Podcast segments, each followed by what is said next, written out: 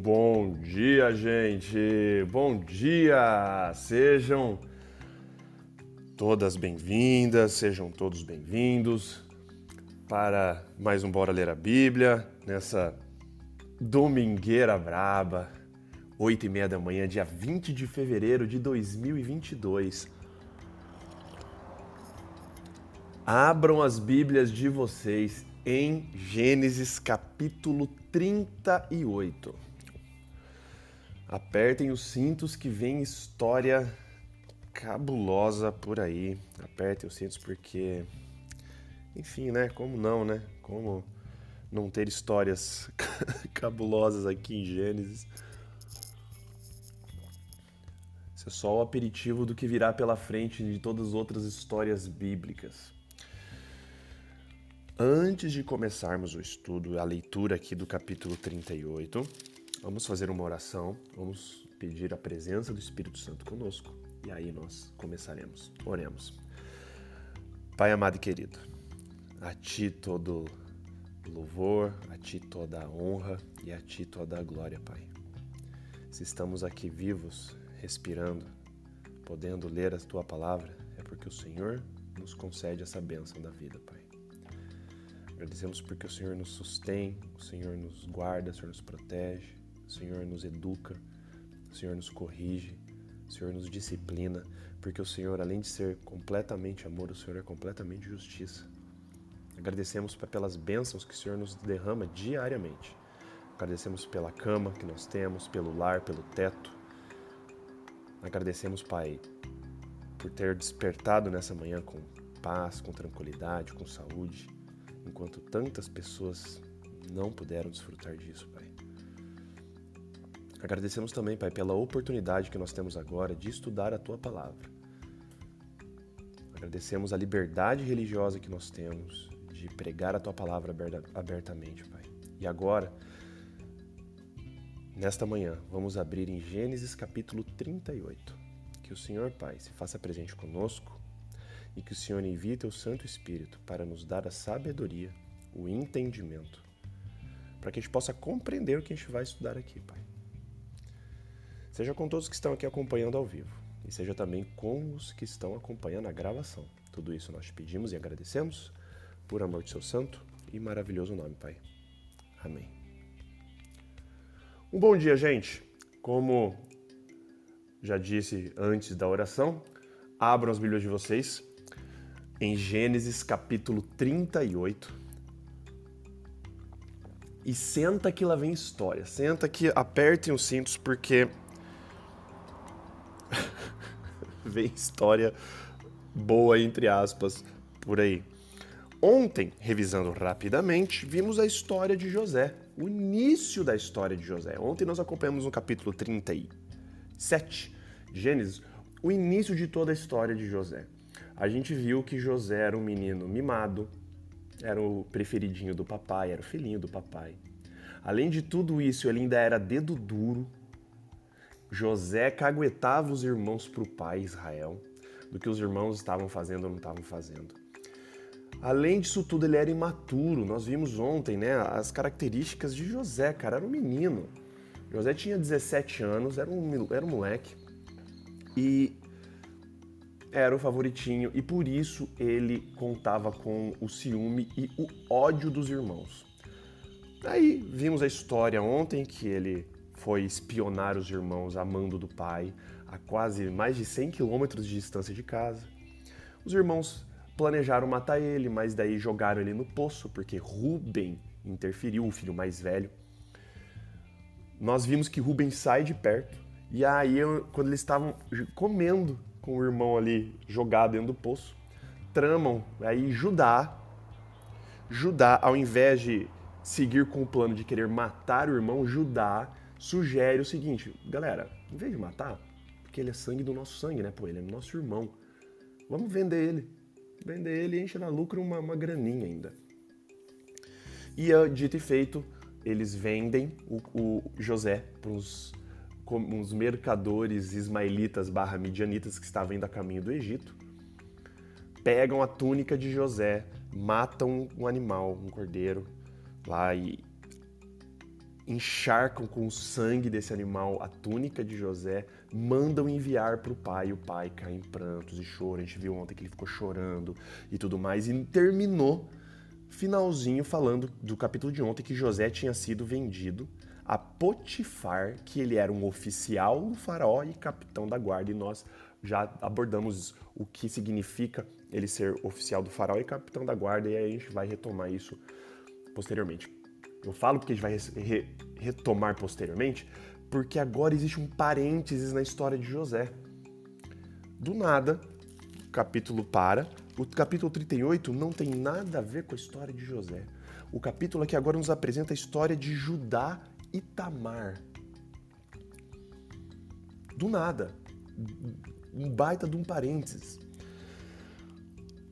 No meu, e aí eu já vou começando já aqui a, a, leitura, então eu peço que vocês já abram as Bíblias de vocês aí no capítulo 38, verso 1.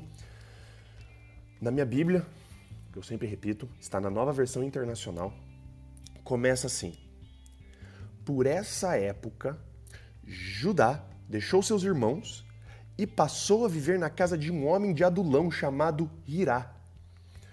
Então vamos lá. Primeiro, por essa época, aqui, aqui já dá.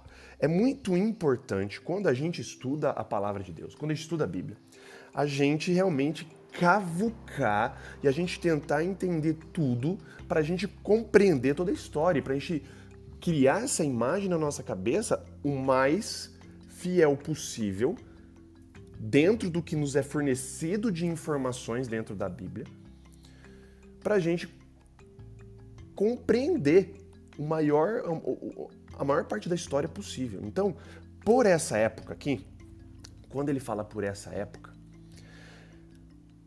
e aí eu fui atrás também, eu fui pesquisar, eu não estou falando isso da minha própria cabeça. A maior parte dos eruditos afirmam que por essa época, diz por essa época que José foi vendido.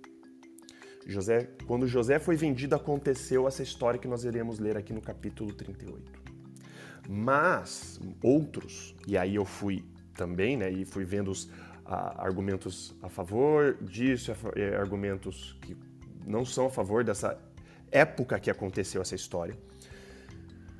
Eu vi argumentações bastante relevantes também. E aí depois a gente pode, eu, eu nunca entro nesses pormenores, né, enfim, mas conforme as cronologias vão acontecendo e conforme a gente vai lendo em, ao longo de Gênesis, e quando nós iremos ver a história lá na frente, Gênesis 45, 46, a gente vê que algumas coisas não se encaixam e que essa história que está acontecendo aqui no capítulo 38 muito provavelmente aconteceu antes de José ser vendido para como escravo para os egípcios.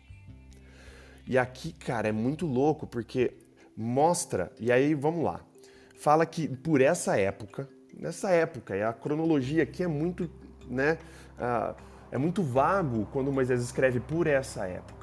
E aí a gente tem que recorrer lá na frente, a gente tem que puxar genealogias, a gente tem que puxar datas de quando saíram de Canaã, foram para o Egito, datas de nascimento e tudo mais, e cruzar esses dados, essas datas, para a gente chegar o que seria por esses dias aqui.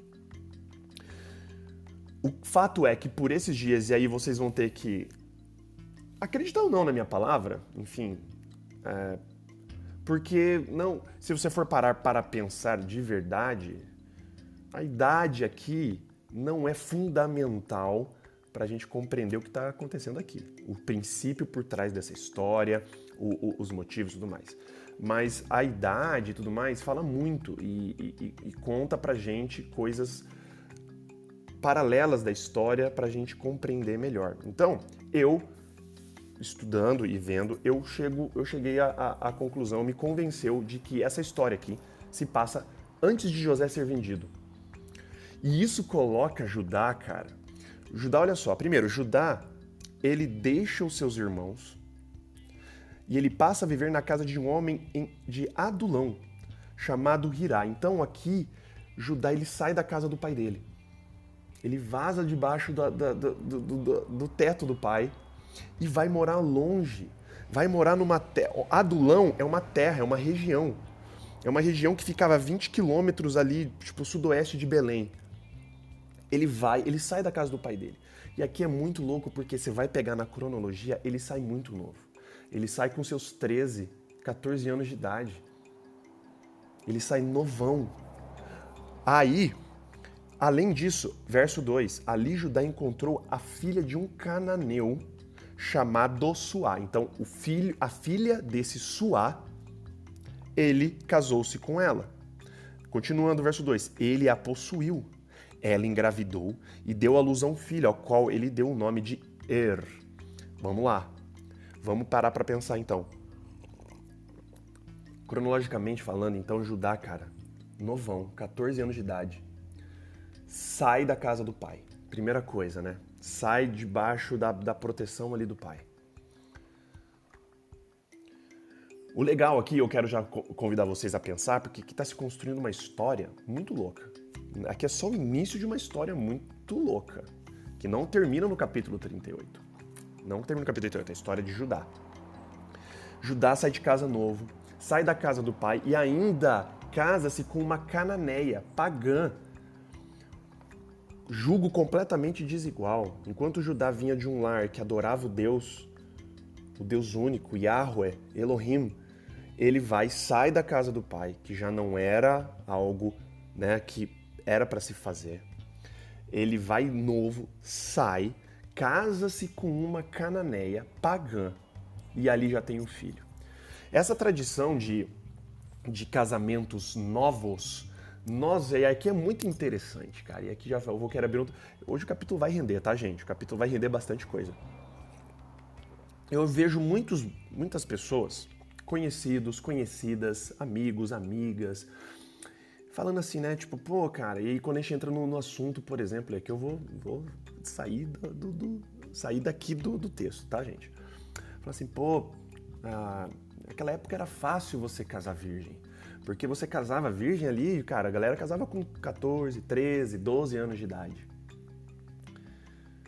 De fato, nós vemos aqui, e segundo o que nós estamos estudando agora, Judá ali, por exemplo, teve seu primeiro filho Er por volta dos seus 14 anos de idade. Mas tudo indica, quando nós vamos na história, na história mesmo, estudar a história, que esse costume de casamentos muito cedos, muito provavelmente foi herdado dos cananitas. A prática do casamento muito cedo era uma prática dos povos que habitavam ali a região de Canaã, não dos patriarcas. Por quê? Primeiro, com quantos anos Isaac casou com Rebeca? Isaac, filho de Abraão. Com quantos anos Isaac casou com Rebeca? Com 40 anos de idade. E agora eu vou mais longe. Com quantos anos Jacó, filho de Isaac, casou-se com Raquel? Ou com Lia, né? Não, mais até. Eu estava pensando numa idade aqui. A, a, idade de Jacó, quando ele foge da casa do pai dele, foge de Esaú, aquela, aquela história de, de, de Betel, a, a, ele dormindo e a escada, ele tinha 77 anos de idade, quando ele foge. Ele trabalha sete anos e ele se casa com Lia sem querer. Então, 77 mais 7, 84 anos. Os costumes dos patriarcas era um casamento mais longo, era um casamento com mais idade. Então não é desculpa. Quando a gente vai no texto bíblico, quando a gente vê os primeiros patriarcas, todos casaram-se muito tarde.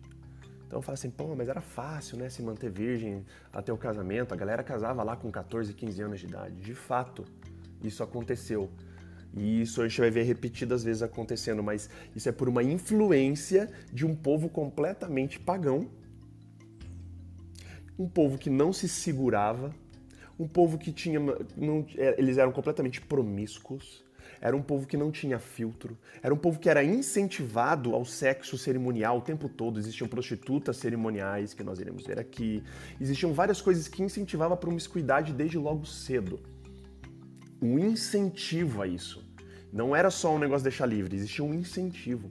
E aqui, quando Judá sai da casa do pai dele, casa-se com uma cananeia, já vê a influência pagã entrando de vez. E aí ele tem esse filho Er. Verso 4: Tornou a engravidar, teve um filho e deu-lhe o nome de Onã. Quando estava em Quesibe, ela teve ainda outro filho e chamou-o Selá. Então Judá teve três filhos com essa mulher que não, não é dito o nome dela aqui. Tudo que se sabe que o sogro dele chamava-se Suá. E essa mulher dele deu três filhos para ele, novão. Olha lá. E aí, obviamente, seguindo os costumes da época, verso 6. Judá escolheu uma mulher chamada Tamar para Er, seu filho mais velho. Mas o Senhor reprovou a conduta perversa de Er, filho mais velho de Judá, e por isso o matou. Então disse Judá a Onã: Case-se com a mulher do seu irmão, cumpra suas obrigações de cunhado para com ela e dê uma descendência a seu irmão.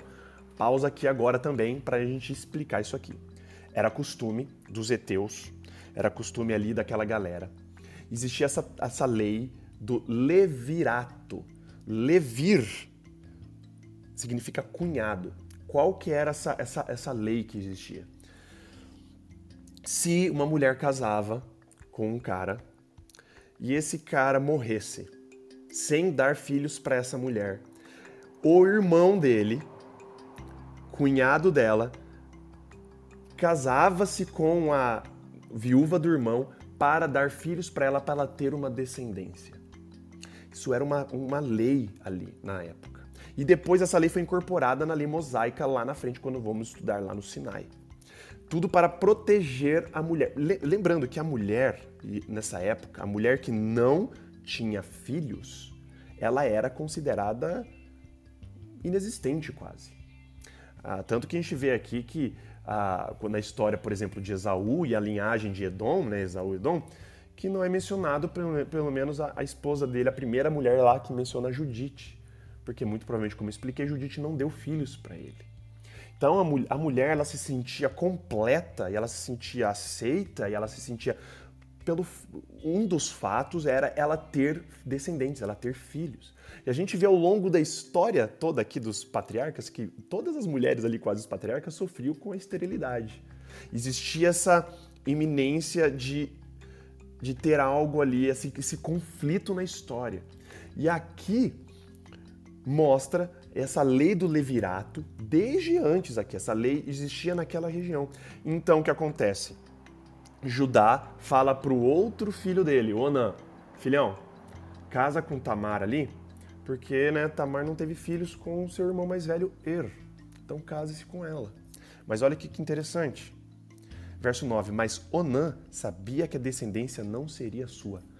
Onã sabia que todo o dom da, do primogênito não iria para ele, iria só para Tamar e para os filhos que Tamar teria com ele. Ele não teria direito à bênção do filho mais velho. Ele não teria aquelas bênçãos de ter uma porção dobrada da herança e não teria todas as coisas que acarretariam de ter um filho mais velho. Ele falou assim, cara, meu pai tá pedindo para eu casar com a minha cunhada, para eu ter filho com ela, mas eu não vou ter nenhum benefício. Não vou ter nada. Verso 9. Mas Onã sabia que a descendência não seria sua. Assim, toda vez que possuía a mulher do seu irmão, derramava o sêmen no chão para evitar que seu irmão tivesse descendência. Mesquinho! O Senhor reprovou o que ele fazia e por isso o matou também. E aqui esse texto às vezes é justificar, é, pessoas usam esse texto para justificar várias coisas, para, enfim, né? E fala não, blá, blá, blá, que você não, tem gente que fala que você não pode fazer sexo com camisinha, por exemplo, porque isso é contra o que Deus quer, e aí Deus, né, aqui ele matou Onã, porque Onã não queria ter filhos com, com, com Tamar, mas não tem nada a ver. A gente vê aqui que, o, que a, além deles serem perversos, além de Er e Onã serem perversos, Onã ainda era um cara muito é, egoísta, ele tinha motivações completamente deturpadas, ele não queria dar uma descendência para a cunhada por motivos, né? Enfim, e Deus aqui, ó, mata ele também. Disse então Judá a sua nora Tamar. Agora vem aqui o Judá entrando na história. More como viúva na casa de seu pai até que meu filho Selá cresça, Selá era o mais novinho. Então falou assim: Tamar, espere então meu filho Selá crescer. A hora que der certo, eu dou ele em casamento e você vai poder ter seus descendentes. Mas olha o que o estava por trás dele querer mandar Tamar embora. Porque temia que ele viesse a morrer como seus irmãos. Assim Tamar foi, Tamar foi morar na casa do pai. Então, na verdade, Judá aqui deu um migué em Tamar. Ele deu um migué na sua nora. Ele falou assim, cara, vai, vai morar com teu pai como viúva. Assim que meu filho crescer, eu dou ele em casamento. Mas ele não queria dar em casamento porque os outros dois filhos dele tinham acabado de tinham morrido. Ele falou assim, cara, essa mulher é uma viúva negra. Essa mulher tá amaldiçoada. Todo mundo que encosta nessa mulher morre. Eu não vou querer que meu filho mais novo morra. Aí ele dá um migué, ele fala, né? Tipo, então vai lá, vai lá na casa do seu pai, mora lá como viúva. Assim que, sei lá, tiver idade, eu vou dar em casamento. Mas ele tava, não ia, ele não tinha intenção nenhuma em dar o filho mais novo dele em casamento com a Tamar, porque ele achava que o filho mais novo dele também ia morrer como os outros dois. Aqui ele dá um migué, aqui ele mente, de cara lavada. Assim, Tamar foi morar na casa do pai. Verso 12. Tempos depois morreu a mulher de Judá, filha de Suá. A mulher dele morre. Ele fica de luto. Passado o luto, passou o luto, Judá foi ver os tosqueadores do seu rebanho em Tina, com seu amigo Hira, o Adulamita. Existiam festividades pagãs e festividades ali, em que eles tinham passavam dias e dias comemorando na, a, a, o tosqueio, nem sei se existe essa palavra, ou o tosquear da, dos rebanhos. Então Judá, e essas festas eram festas pagãs, e essas festas existiam prostitutas cerimoniais, que todo mundo pegava os prostitutos cerimoniais e fazia a festa deles lá. Judá passou o período de luto dele e foi numa dessas festas junto com esse brother dele, o Hira, que depois ele é mencionado aqui porque ele vai, vai desempenhar um papel depois na história. Quando foi dito a Tamar, e aqui, né, deve ter se passado um bom tempo, um bom tempo ali entre Judá ter mandado Tamar embora, como viúva, a esposa de Judá morrer, e essa aí o luto passa. Deve ter se passado um tempo. E Tamar deve ter caído em si. Falou assim, cara, meu sogro me deu migué. Ele vai me deixar aqui deserdada, vai me deixar aqui sem filhos, vai me deixar aqui sem descendentes. E olha só. Quando foi dito a Tamar, seu sogro está a caminho de Timna para tosquear suas ovelhas. Ela trocou suas roupas de viúva, existiam roupas de viúva, né? aqui já infere-se isso. Cobriu-se com um véu para disfarçar, se disfarçar, e foi sentar-se à entrada de Enaim, que fica no caminho de Timna. Ela fez isso porque viu que, embora Selá já fosse crescido, ela não lhe tinha sido dada em casamento para ele. Tamar se ligou, falou assim, cara, Selá já, tem, já tá na hora, já tem idade, e ele não me deu, então eu vou dar o meu jeitinho. E nessa época, e, e o, a grande prática ali dos heteus, dos assírios, eles também tinham esse costume. Se nenhum dos filhos desse filho para nora, o sogro poderia se deitar-se com a nora para poder dar descendentes para ela. Olha, olha a doideira, né, cara? Putz, olha a doideira desse costume dessa, dessa galera aqui. Tipo assim, fica, é muito louco de você entender e você tentar compreender como alguém pode fazer isso, né, em sã consciência? Enfim, é uma coisa bizarra. E Tamar, completamente inserida nessa sociedade, completamente inserida nessa, nesse contexto, né, falou assim: agora é minha chance, eu vou ter meu filho com o meu sogro. Bem tranquilo, né? E ela botou o véu. Mulheres que colocavam o véu, né? Principalmente ali, né? Não, mulheres colocavam o véu. Lembra que, que o véu era colocado, quando nós vimos outras histórias, na hora do casamento. E a simbologia que eu expliquei é muito da hora, né? Porque quando você fazia sexo com a mulher, aí sim você conhecia ela. Você tirava o véu depois do sexo, você passava a conhecer ela de verdade. Prostitutas também usavam véu.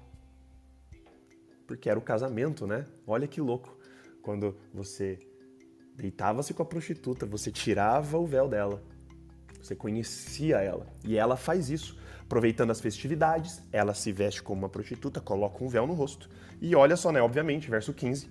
Quando a viu, Judá pensou que fosse uma prostituta, porque ela havia encoberto o rosto. Tinha encoberto o rosto. É uma prostituta. Cerimonial. Não sabendo que era sua nora, porque imagina, devia ser uma. Cara, aquelas burcona grande, devia ser aquelas rouponas que cobrem todo o corpo, que você não conseguia ver nada, e ainda mais com o véu em cima do rosto. Obviamente, Judá nunca ia reconhecer a nora dele ali.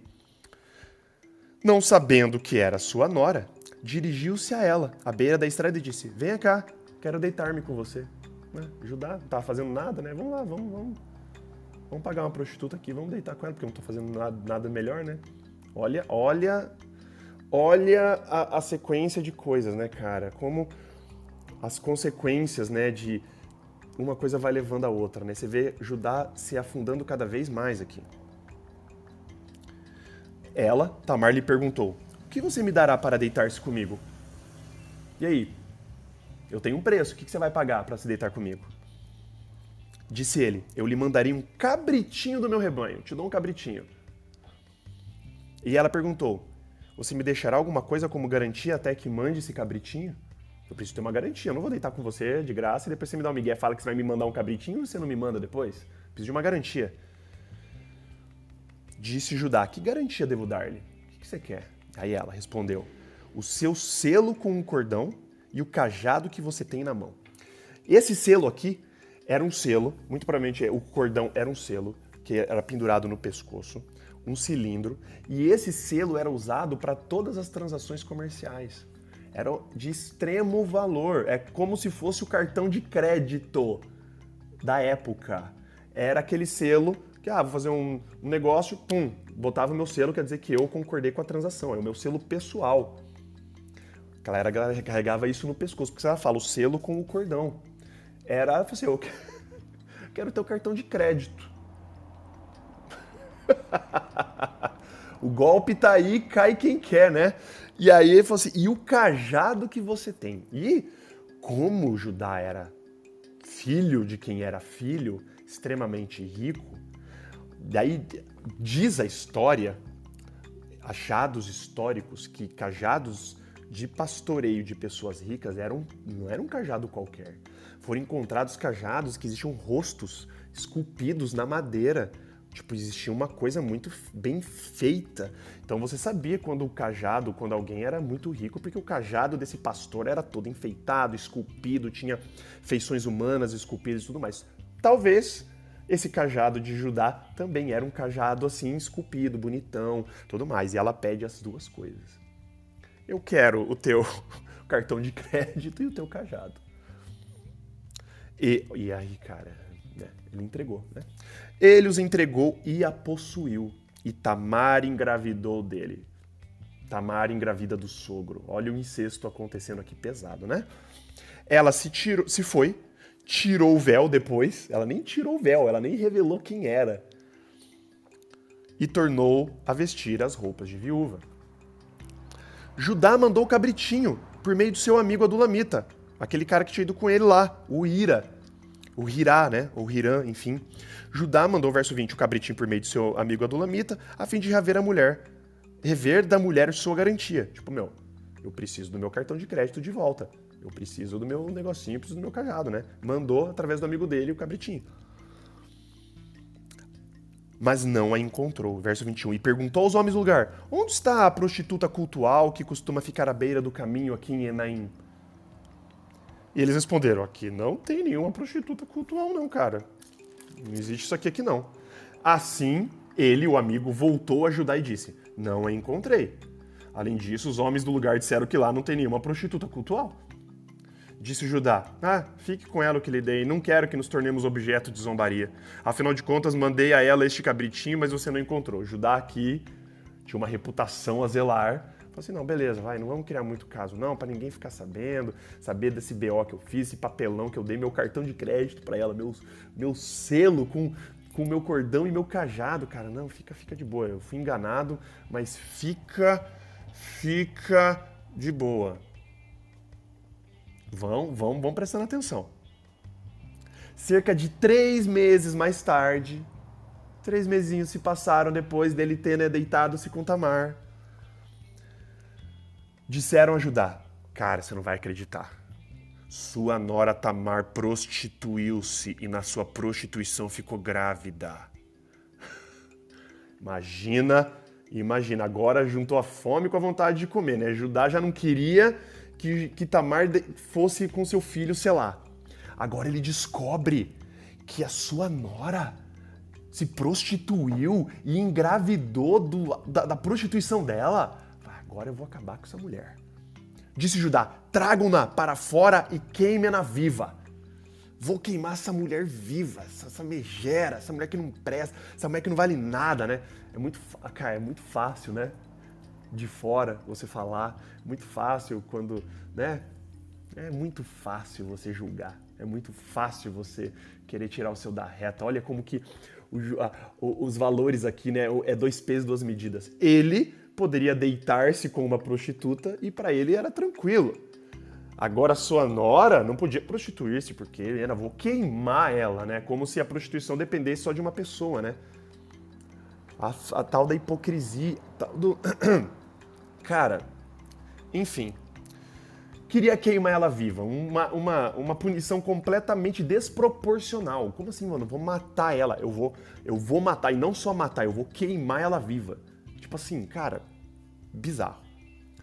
Quando ela estava sendo levada para fora, imagina a galera arrastando ela para fora, aquele bololô, vamos queimar essa prostituta, e que sei lá o que, ajudar ali. Ah! Quando, estava, quando ela estava sendo levada para fora, ela mandou o seguinte recado ao sogro. Deixa eu tomar uma água aqui que eu me empolguei aqui. E ela gritando, né? Você imagina ali aquele, aquele negócio, né? Estou grávida do homem que é dono dessas coisas, e acrescentou: Veja se o senhor reconhece a quem pertence o selo, este cordão e este cajado. Então ela, né? Não, não, é isso aqui, cara. A casa caiu para Judá.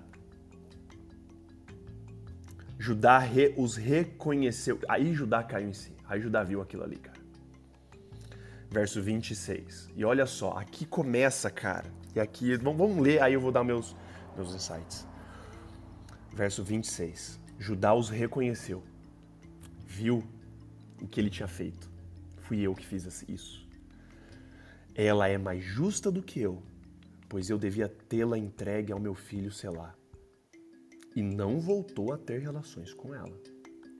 Judá aqui então, cara, ele reconhece a cagada que fez. Ele reconhece o vacilo que deu. Ele fala: Meu, essa mulher aqui ela é mais justa do que eu. Por quê? Porque ela agiu em prol do que ela queria. Ela queria realmente os descendentes. Estava no direito dela em deitar-se comigo porque eu não estava querendo dar o meu filho mais novo. Judá aqui ele reconhece o vacilo dele. E ele ainda não volta a ter relações com ela. Quando lhe chegou a época de dar à luz, havia gêmeos em seu ventre. E aqui é interessante, né? Que aí, tá, vamos ler tudo aqui, aí eu vou, eu, eu empolgo antes da hora, vamos lá. Quando lhe chegou, verso 27, a, a época de dar à luz, havia gêmeos em seu ventre. Enquanto ela dava à luz, um deles pôs a mão para fora então a parteira pegou um fio vermelho, amarrou o pulso do menino, dizendo: Este saiu primeiro. Mas este, quando ele recolheu a mão, hum, seu irmão saiu. E ela disse: Ah, então você conseguiu uma brecha para sair. E lhe deu o nome de Pérez, que significa rompimento. Depois saiu seu irmão, que estava com fio vermelho no pulso, e foi lhe dado o nome de Zerá, que significa ascensão. Acabou o capítulo. Mas deixa agora eu fazer meus, minhas considerações aqui. Judá. A gente viu toda a trajetória de Judá aqui, nessa história. Mas uma coisa me chama muito a atenção de Judá. Judá, ele poderia ter feito qualquer outra coisa aqui depois que descobre com Tamar. Ele podia ter negado, ele podia ter dado um migué fingido que não era com ele. Ele podia ter feito N coisas. Primeira atitude de Judá, ele reconhece que Tamar era mais justa que ele. Segundo, ele assume os filhos. E ele não tem mais relações com Tamar, porque ele viu, ele viu o BO que ele tinha feito, ele viu que o negócio era errado. E isso mostra para mim, isso, cara, enfim, já pensando no futuro, nas histórias que vão por vir, porque aqui Judá some aqui da, da narrativa, nesse ponto, só vai voltar lá na frente no Egito com a história de José. Levando em conta que Judá era muito novo aqui, todo esse rolo, fazendo as contas de quando José foi vendido pelos irmãos, Judá tinha uns 20 anos de idade nessa época. Ele não era muito mais velho que José, ele era uns 3 anos mais velho que José. Judá aqui demonstra que ele era um cara que, apesar dos vacilos dele, apesar de de tudo que ele fez, cara, de ele ter saído da casa do pai, ter casado com uma pagã, ter feito tudo que aconteceu e tudo mais, ele era um cara que ele tinha um, um, um caráter diferenciado dos irmãos dele. Apesar de, dos, dos erros, ele reconhece os erros aqui. Nessa história ele reconhece.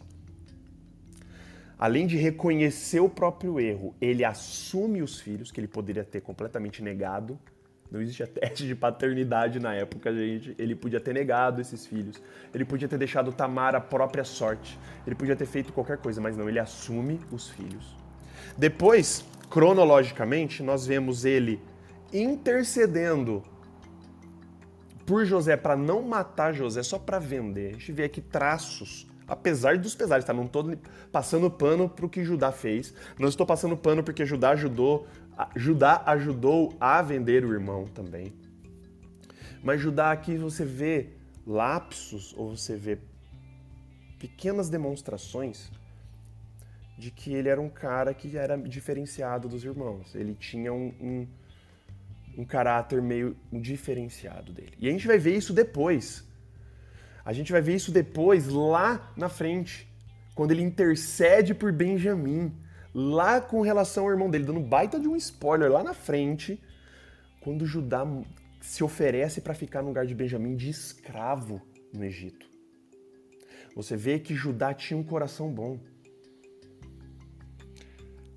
E aí, o grande plot twist da história, e eu já vou, e o grande, né, para mim é o maior plot twist de todos, e eu queria já mostrar para vocês. Eu vou, eu vou pedir licença para vocês e eu vou abrir lá em Mateus.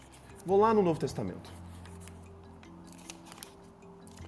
Vou lá em Mateus, capítulo 1, eu vou no capítulo 1 de Mateus, tá? Só no capítulo 1. Onde mostra um negócio muito interessante aqui em capítulo 1 de Mateus. Mateus capítulo 1, ele mostra a genealogia de quem? De ninguém mais de ninguém menos do que o nosso Senhor Salvador Jesus Cristo. Vou começar a ler aqui o capítulo, verso, do, o verso 1 até o verso 3, tá? Verso 1 ao verso 3 de Mateus capítulo 1. Registro da genealogia de Jesus Cristo. Filho de Davi, filho de Abraão. Descendente, né? Quando fala aqui que né, Davi não era filho de Abraão, era descendente. Verso 2. Abraão gerou Isaac. Isaac gerou Jacó. Jacó gerou Judá e seus irmãos. Judá gerou Pérez e Zerá, cuja mãe foi Tamar. Pérez gerou Esron, Esron gerou Arão, Arão, babá. O grande plot twist da história é que Pérez, fruto de uma prostituição e de um incesto, repito, Pérez, fruto de prostituição e de incesto, é descendente de Jesus Cristo. Cara, eu vi. Cara, isso é muito louco. Isso é muito da hora. Porque isso mostra pra gente que Deus trabalha com a gente apesar da gente. Não existe mérito algum em mim, não existe mérito algum em você, não existe mérito algum em ninguém para Deus trabalhar na vida das pessoas, na nossa vida. Não existe um, um, porque eu fiz isso, eu mereço Deus trabalhar na minha vida. Eu fiz aquilo que sei lá o que. Não, cara. Não, cara. Jesus é descendente de Pérez, filho de uma prostituição e de um incesto. Durmam com essa hoje, parças. Ah, e existem outras pessoas ainda na genealogia de Jesus com reputações completamente duvidosas. Mas o fato é que, e eu já também dando um baita de um spoiler, nós iremos ver meio que uma redenção de Judá em toda essa, essa história dele. Porque ele chega lá na frente, lá no Egito, depois quando o pai dele, Isa Jacó, Israel, vai dar as bênçãos para os filhos,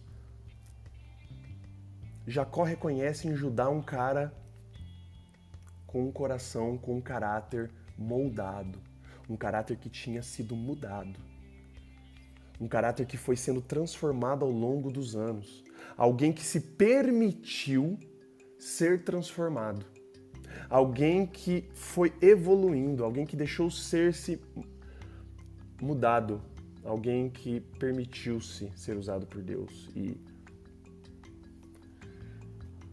Muito louco isso.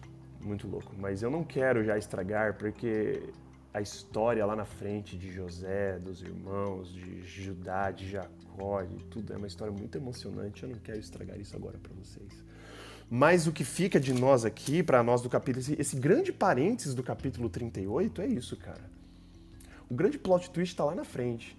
Que Pérez, filho de Tamar e Judá, ou seja, filho do sogro com a nora, quando o sogro pensou que a nora era uma prostituta, Pérez está na linhagem de Cristo, que está lá na frente, quando a gente vai ver na genealogia de Jesus Cristo. Jesus Cristo usa a mim, usa você, usa todas as pessoas, apesar da gente. Apesar de com não importa o quão duvidosa seja a sua reputação, não importa o quão pecador ou pecadora você seja. Deus sempre encontra os seus meios, os meios dele, para usar, para cumprir os desígnios dele. Muitas vezes apesar da gente, muitas vezes apesar do que a gente faz. E assim nós terminamos o capítulo de hoje, capítulo 38. Vamos fazer uma oração. Pai amado e querido. Ai, Pai, que história. Essa história de Judá e Tamar, com toda vez que eu leio, pai, eu fico assim abismado. Cada vez mais eu fico pasmo como quando você vai analisando as nuances, quando você vai vendo as coisas, pai, como que a gente é, todo mundo às vezes é, é meio Judá da vida. É tipo um filho pródigo. porque Judá, isso é muito interessante, porque Judá, pai, ele sai da, da casa de Jacó para morar longe. Não quer mais ficar na casa do pai ele vai para longe, arruma uma, uma, uma, esposa pagã, canané, ele, ele, enfim, acontece tudo isso. Mas depois, na história de José sendo vendido, ele se encontra de novo na casa de Jacó. Ele assume os filhos gêmeos, ele volta para a casa do pai, tipo um proto filho pródigo, um, um, um, ensaio de um filho pródigo aqui no, no Antigo Testamento, na história aqui de Judá.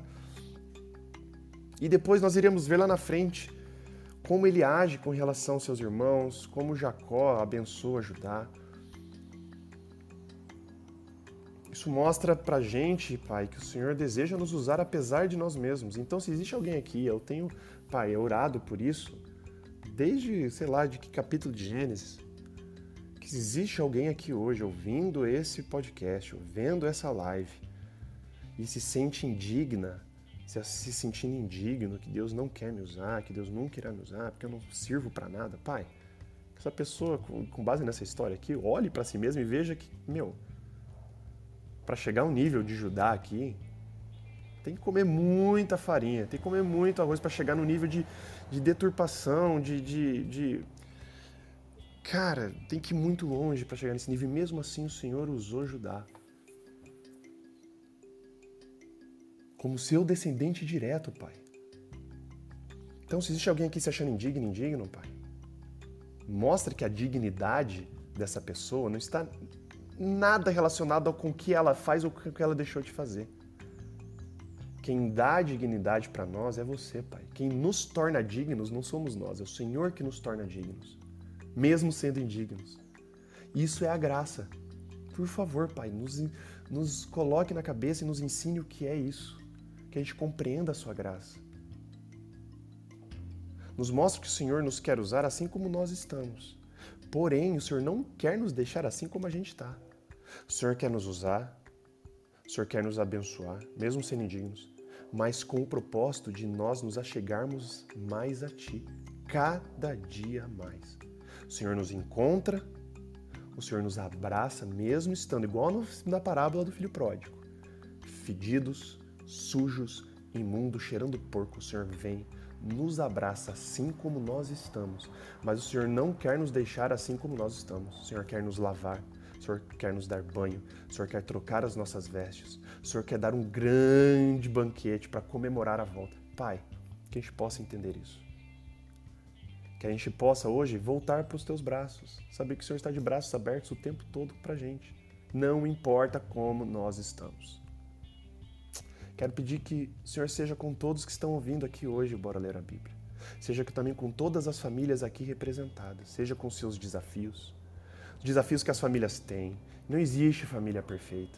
Não existe família santa. Não existe, pai. A gente vê aqui que os próprios patriarcas famílias completamente disfuncionais. É uma utopia buscar a família perfeita, mas que o Senhor nos abençoe para que a gente possa, dentro do possível,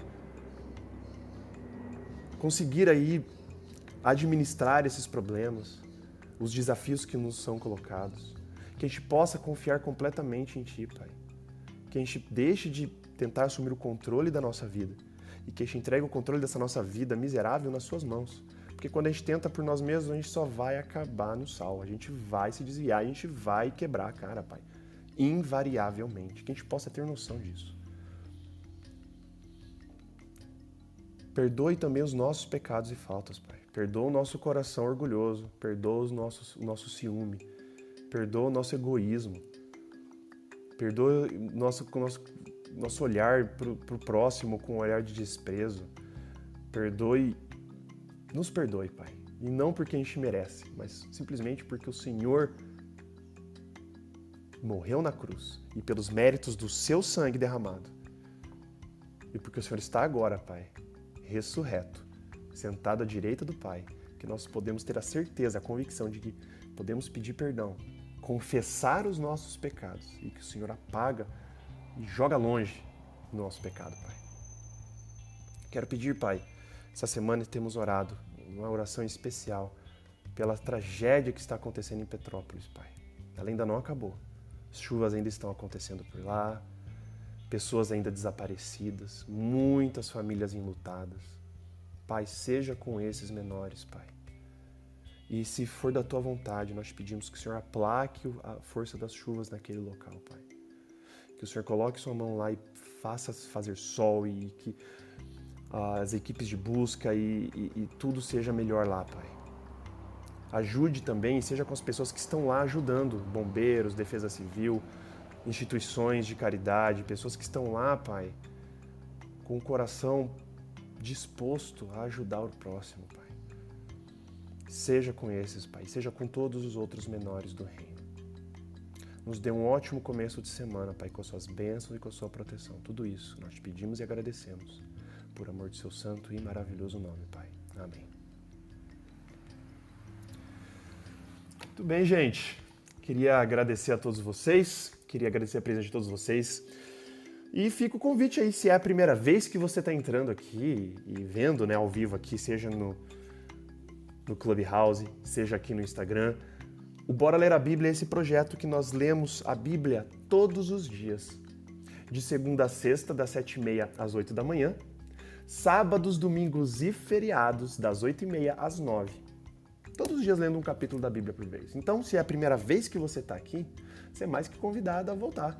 Me adiciona como seu contato aqui no Clubhouse, ativa o sino de notificação do meu perfil para você ser avisado ou avisado toda vez que eu iniciar a sala e vai aparecer um pop-up lá te avisando. Gustavo iniciou a sala. E a mesma coisa aqui no Instagram.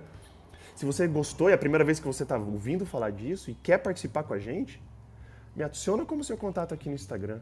Indica o meu contato para outras pessoas, adiciona o meu contato aqui e lá na minha bio do Instagram também vai ter um sino de notificação para você clicar lá e ser notificada e notificado toda vez que eu iniciar a live. A gente sabe que o Instagram não avisa para todos que a live está iniciando, então se você deixar isso clicado, você receberá a notificação toda vez. Caso você tenha perdido o ao vivo aqui com a gente de manhãzinha, mas não tem problema. Nós temos o nosso podcast no Spotify, em que eu subo o áudio aqui, imediatamente após aqui a gente terminar a live, eu subo no nosso podcast no Spotify, então você procure lá no Spotify, por enquanto só no Spotify, o Bora Ler a Bíblia. E também eu subo os vídeos da live também no canal do YouTube. Canal do YouTube lá também. E pode procurar por lá. E fica o convite, se você tem gostado, se você tem curtido, se você tem achado que tem sido uma bênção a leitura da palavra como nós temos aqui. Não é um estudo aprofundado. Nunca, não é a minha intenção fazer um estudo aprofundado de um capítulo por dia durante meia hora. É simplesmente uma, um, um esforço de fazer a gente retomar o prazer e o hábito de ler a palavra por si mesmo. Meu objetivo com isso é que vocês adquiram esse costume de ler a palavra diariamente. Você termina aqui, Releia o texto. Grife coisas que você não grifou. Escreva observações. Um dia eu posso fazer um, uma live especial, um, um capítulo especial, só dando dicas de como estudar a Bíblia. Existem N formas de estudar a Bíblia, N maneiras de você se achegar e você criar o hábito de estudar a palavra. Mas o meu objetivo aqui é simplesmente despertar isso, mostrar para vocês que existem tantas coisas interessantes numa lida rápida de meia hora que a gente pode tirar do texto, imagina você se debruçando, capítulo a capítulo, porção por porção ali, você se dedicando. Fale para elas do projeto do Bora Ler a Bíblia. Beleza, gente? Eu fico por aqui. Um beijo, um abraço para vocês e até amanhã, sete e meia da manhã, com o Bora Ler a Bíblia. Gênesis, capítulo 39. Isso aí, galera. Amanhã a gente retoma então a história de José onde a gente parou ontem. É isso, um beijo, um abraço para vocês, tenham todos um ótimo domingo. Valeus e falou!